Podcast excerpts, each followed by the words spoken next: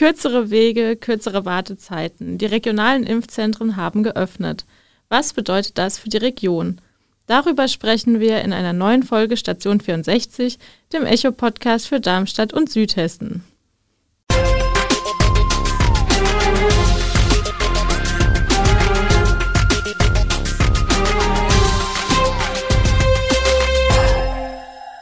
Gude aus der Echo-Redaktion. Ich bin Bianca Bayer und heute hier mit meiner Kollegin Jennifer Friedmann. Hi.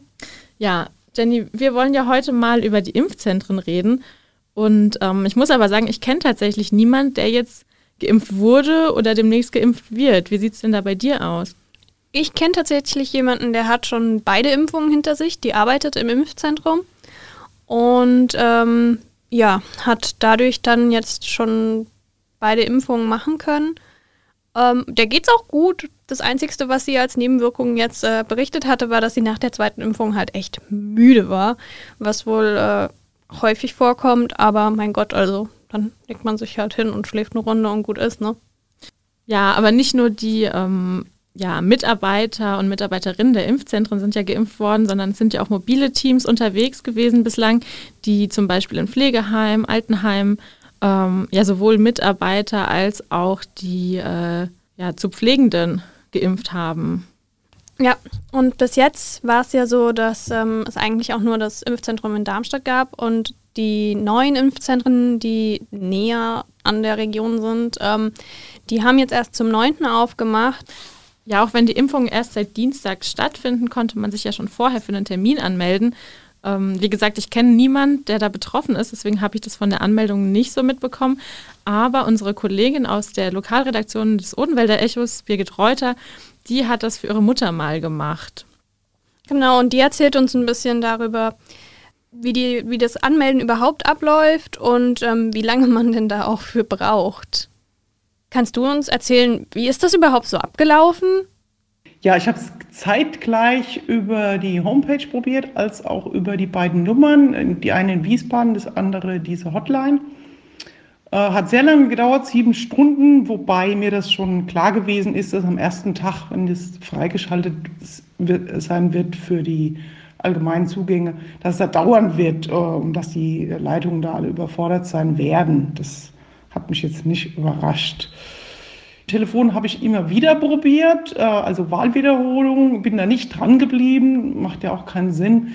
Ähm, der Aufruf der Homepage ähm, das lief durch. Da hatte ich das Tablet nebenan liegen und habe eben immer wieder drauf geschaut. Und wie hast du das als Angehöriger erlebt?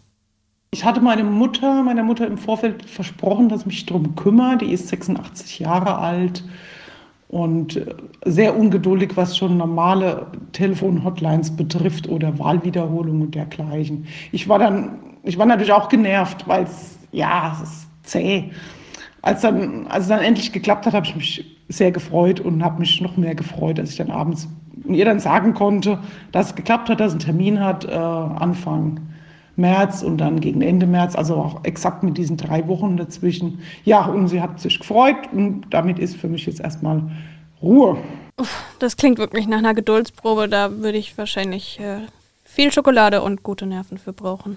Habt ihr schon Erfahrungen mit den Impfzentren gemacht, entweder selbst oder mit euren Angehörigen? Schreibt es uns in Facebook in die Kommentare oder über Instagram auf echoonline-südhessen. Ja, ich finde auch, das klingt wirklich nicht so leicht. Ähm, das ist dann leider auch so ein bisschen das, was ich in Bensheim gehört habe. Da haben mir dann viele ähm, von den Impflingen erzählt, dass die ja, Kinder oder Schwiegertochter, Schwiegersohn die Anmeldung übernommen haben das ist natürlich super, wenn es so jemand gibt, der das übernehmen kann für einen. Ja, auf jeden Fall. Vor allem, weil Impfung halt auch der Grundstein im Prinzip dafür ist, dass, ähm, dass wir irgendwie mal wieder zu einem Normal zurück können, in dem wir ohne Einschränkungen leben können, in dem die Leute immun sind und keine Sorgen sich mehr anmachen müssen, um sich zu infizieren. Ja, auf jeden Fall. Ich denke, wir haben jetzt über die Anmeldung gesprochen. Das Impfen an sich ist ja eigentlich auch nicht so der Akt. Ähm, aber ist halt ein Piekser, ne? So. Genau, ja, ich meine, eine Impfung an sich kennt man ja, ja. das ist ja erstmal nichts Besonderes. Ähm, aber natürlich, diese Impfzentren so aufzubauen, das ist ja auch ganz neu für uns hier in, ähm, in Südhessen. Und ähm, ja, die mussten eben da auch einige Zeit, einigen Hirnschmalz für aufwenden, diese Zentren zu errichten. Und da haben wir mal mit dem Leiter des Impfzentrums im Kreis Bergstraße gesprochen, mit Markus Stracke. Herr Stracke, wie sind denn die Tage vor der Eröffnung verlaufen? Die Vorbereitungen auf die Eröffnung liefen in den letzten Tagen selbstverständlich bei uns auf Hochtouren.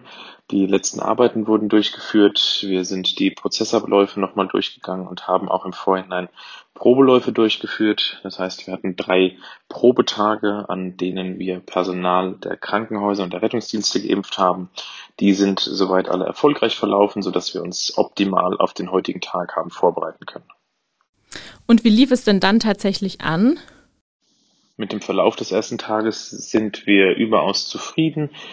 Sowohl unsere Besucherinnen und Besucher haben uns ein positives Feedback gegeben, als auch unsere Mitarbeitenden. Das heißt also, wir sind erfolgreich in die Impfaktion gestartet, auch im stationären Impfen.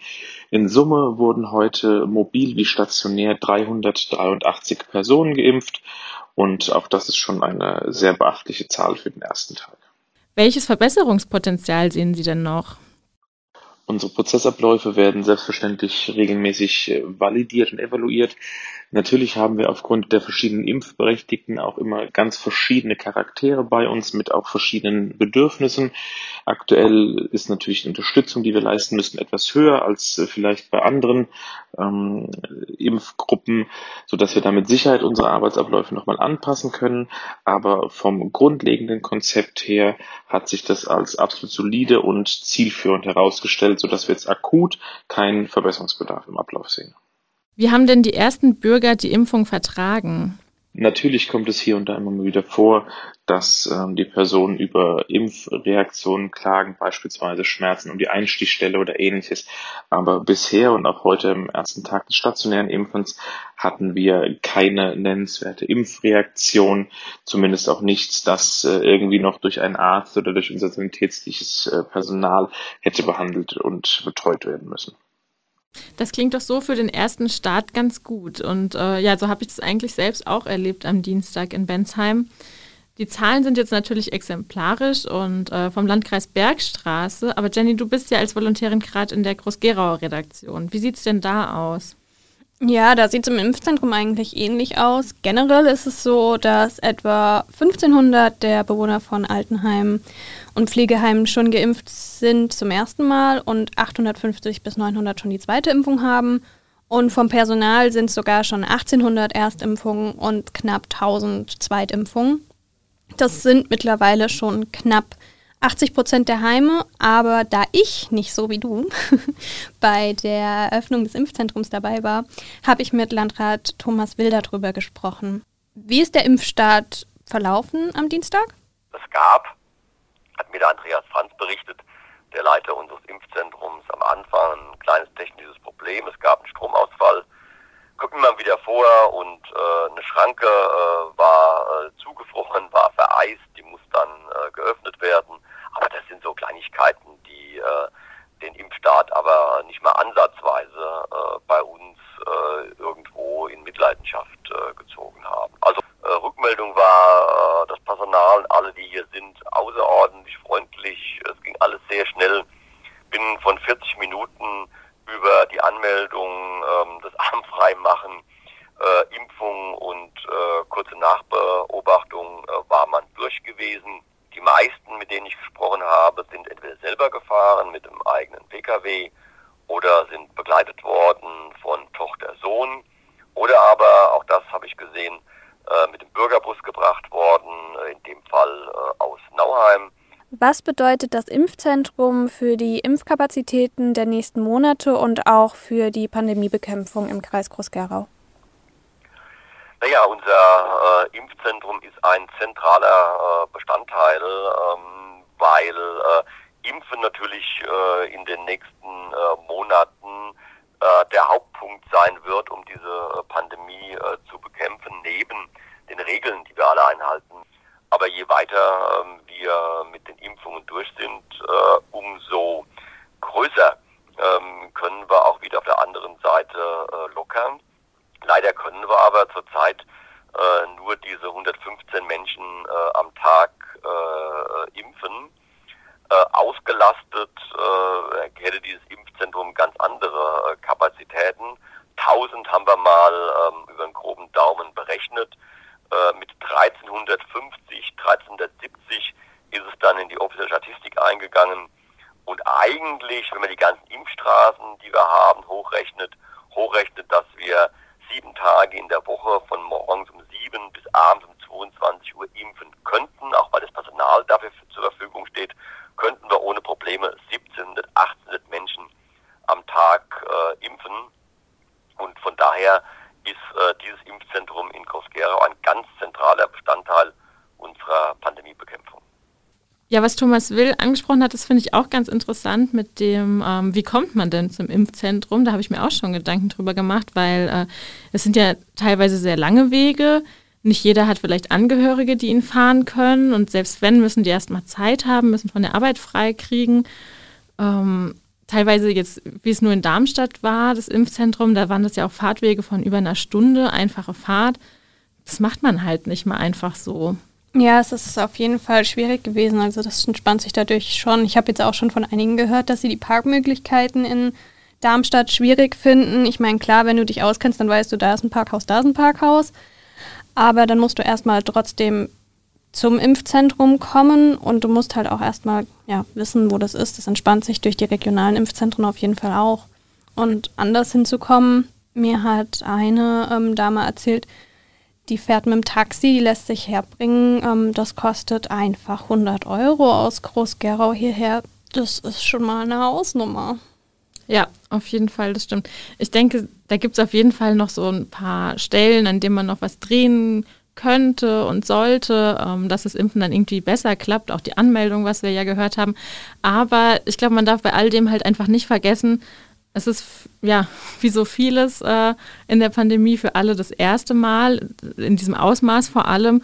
Und ähm, wir können eigentlich einfach froh sein, dass es mit dem Impfen jetzt so losgehen konnte, ähm, ja, dass es einfach der nächste Schritt ist, um die Pandemie zu bekämpfen. Und ähm, ich denke mal, gerade jetzt auch in Anbetracht der Tatsache, dass die Mutationen auftreten, ist es einfach nicht verkehrt, jetzt möglichst schnell, möglichst viele zu impfen. Das ist natürlich auf den ersten Blick, sind es gar nicht so viele. Ähm, aber ja, das liegt ja letzten Endes an den Impfstoffen und die werden immer nachbestellt und ja, wird dann perspektivisch hoffentlich schnell mehr werden. Und so können wir dann hoffentlich durch das Nachbestellen und durch das konsequente Impfen einfach möglichst schnell die Herdenimmunität erreichen, die wir eben auch brauchen. Ja, ja, was anderes äh, bleibt uns ja momentan nicht wirklich zu hoffen. Ja, das ist richtig. Ja, dann kommen wir auch wieder zu unseren Echo-Highlights. Ähm, ich hatte tatsächlich ein Highlight. Ich war auf einer Eselfarm, einem Eselhof äh, im Bergstreser Odenwald in Waldmichelbach. Denen geht es leider aktuell nicht so gut, weil ähm, ja, die keine, keine Wanderungen machen dürfen. Das ist jetzt natürlich nicht mein Highlight, um Gottes Willen. Ähm, aber es hat sehr viel Spaß gemacht, einfach die Esel zu sehen und ähm, auch mal nicht nur im Homeoffice zu sitzen, sondern einfach mal draußen zu sein und in der Natur zu sein. Glaube ich, klingt auch echt süß. Also so eine Eselwanderung ist schon süß. Ähm, ja, mein, mein Echo-Highlight geht auch so ein bisschen ums Thema Tiere und Umwelt. Und zwar beschäftige ich mich jetzt für meinen nächsten Artikel ähm, mit dem Thema Streusalz. Ich sehe nämlich an meinem Hund immer, dass der das gar nicht so toll findet, wenn da so extrem Salz gestreut wird. Und ähm, habe dann mal nachgeschaut und das ist auch eigentlich in den meisten Satzungen gar nicht ähm, vorgesehen, dass Privatleute so viel Salz streuen. Und ja, da ich ein, bin ich ein bisschen am Recherchieren und äh, der Artikel kommt dann auch demnächst. Ja, und das war's schon wieder mit dieser Folge. Schickt uns gerne euer Feedback zur Folge an online.vrm.de oder in Facebook an Echo Online. Und ja, dann bis zum nächsten Mal. Ciao. Ciao. Das war die heutige Ausgabe von Station 64. Der Echo-Podcast aus Darmstadt liefert einen Rückblick auf die wichtigsten Nachrichten für Südhessen und den spannendsten und kuriosesten Themen aus dem Postleitzahlengebiet 64. Ihr wollt noch mehr spannende Geschichten, Reportagen und News aus eurer Region? Dann probiert doch einfach mal unser Plus-Angebot aus. Einfach reinklicken unter vrm-abo.de slash podcast. Ein Angebot der VRM.